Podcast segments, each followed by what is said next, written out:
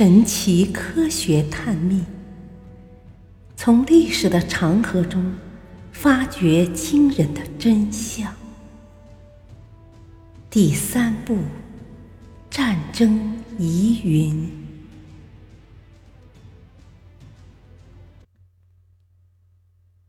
纳粹排忧，惨剧寻因。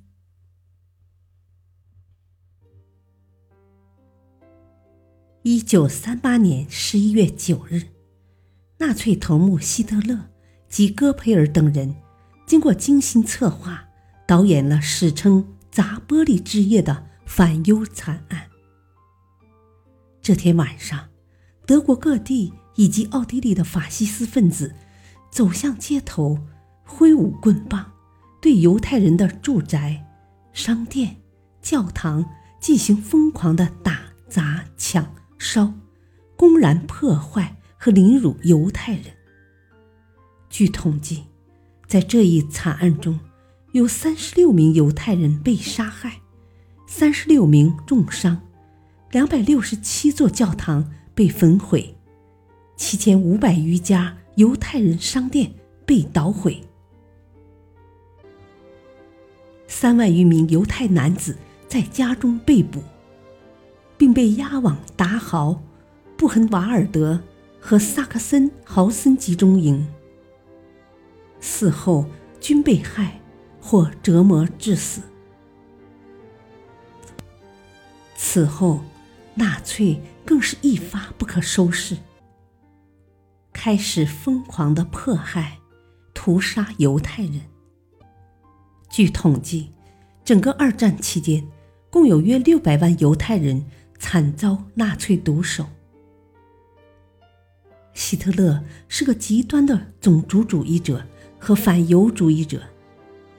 他在《我的奋斗》中写道：“雅利安人的最大对立面就是犹太人。”从这些文字中，足可以看出，希特勒把犹太人看作是世界的敌人，一切邪恶事物的根源。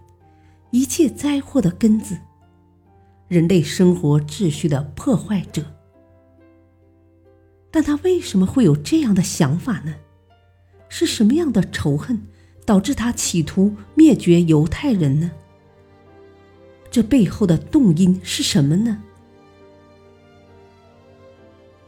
战后，人们对希特勒为何在第二次世界大战中屠杀六百万犹太人？这一历史悬念进行了大量的研究与分析，最后总结得出了如下几种原因。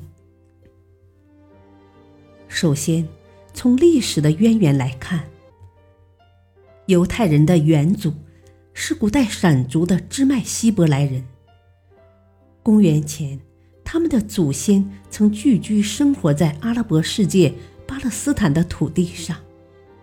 公元一世纪，罗马帝国攻占巴勒斯坦后，犹太人举行过多次大规模反抗罗马统治者的起义，但都惨遭失败。在一百多年里，罗马统治者屠杀了百万犹太人，最后把剩余的犹太人赶出巴勒斯坦，使他们流散到西欧。犹太人逃亡西欧后，当地封建主非常歧视他们，不许他们占有土地，只许他们经营商业。因为当时土地被视为最珍贵的财富。就这样，特殊的历史环境铸就了犹太人聪明坚强的特性，并且逐渐富有起来。可是到了近代，欧洲逐渐进入资本主义社会，当地新兴的资产阶级与犹太人又产生了利益冲突，厄运再次降临到犹太人头上。大批犹太人被迫再次流浪到美洲和东欧，这是犹太人历史上的第二次逃亡。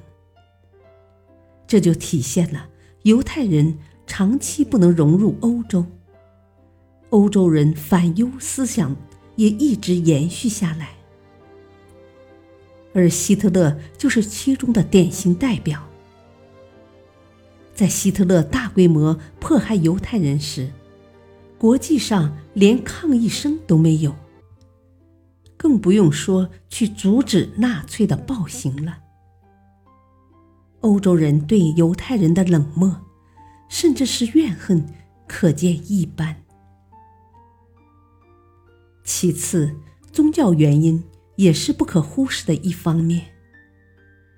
基督教是世界上流传最广、信教人数最多的宗教。在欧洲，特别是西欧，人们普遍信仰基督耶稣。虽说基督教的经典圣经之一的《旧约全书》，全是犹太教的经典，两教之间有着密切的联系。但基督教教义认为，是耶稣十二门徒之一的犹太，为了三十块银币而出卖了上帝之子。是犹太人将耶稣钉死在了十字架上，这就造成了基督徒们在情感上对犹太人的仇视。所以说，信奉基督教的欧洲人在宗教感情上。是很难接纳犹太人的。这种宗教感情的社会化，又逐渐演化成一种大众化的厌恶犹太人的社会心态。同样，这种社会心态也作为一种文化沉淀、世代遗传，并随着岁月的推移，逐渐与社会、经济、政治相结合。使之成为一种随时可以被利用的社会政治的潜在力量。当这种潜在的东西被某些政治野心家利用时，就会像火山一样喷发，成为一种疯狂的社会驱动力。再有便是经济因素，这也是当时最为现实的因素。因此。支持此种观点者较多。二十世纪二十年代末至三十年代初，爆发了世界性的经济危机，严重打击了德国经济，使其工业生产倒退到了十九世纪末的水平。深刻的经济危机不仅激化了德国国内的阶级矛盾，而且刺激了垄断资产阶级。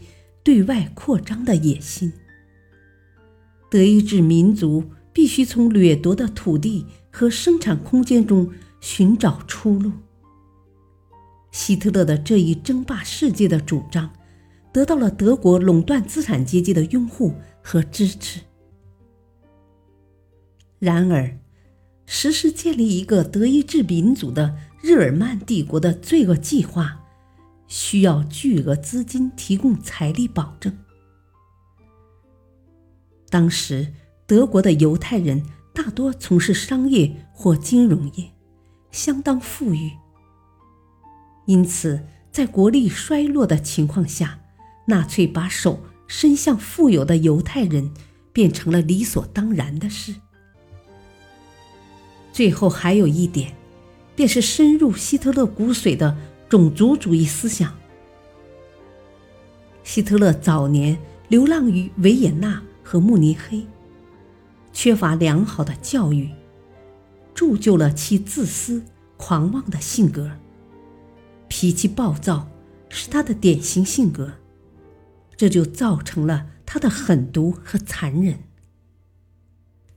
希特勒是一个严重心理变态的政治狂人。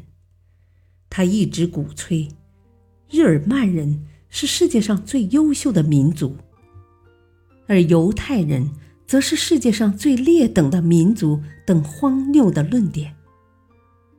在这种愚蠢的种族观念影响下，纳粹德国才大肆屠杀犹太人。综上种种观点，都有令人信服的一面。但究竟是哪种因素，直接拨动了希特勒内心那根罪恶的弦。恐怕只有希特勒自己知道了。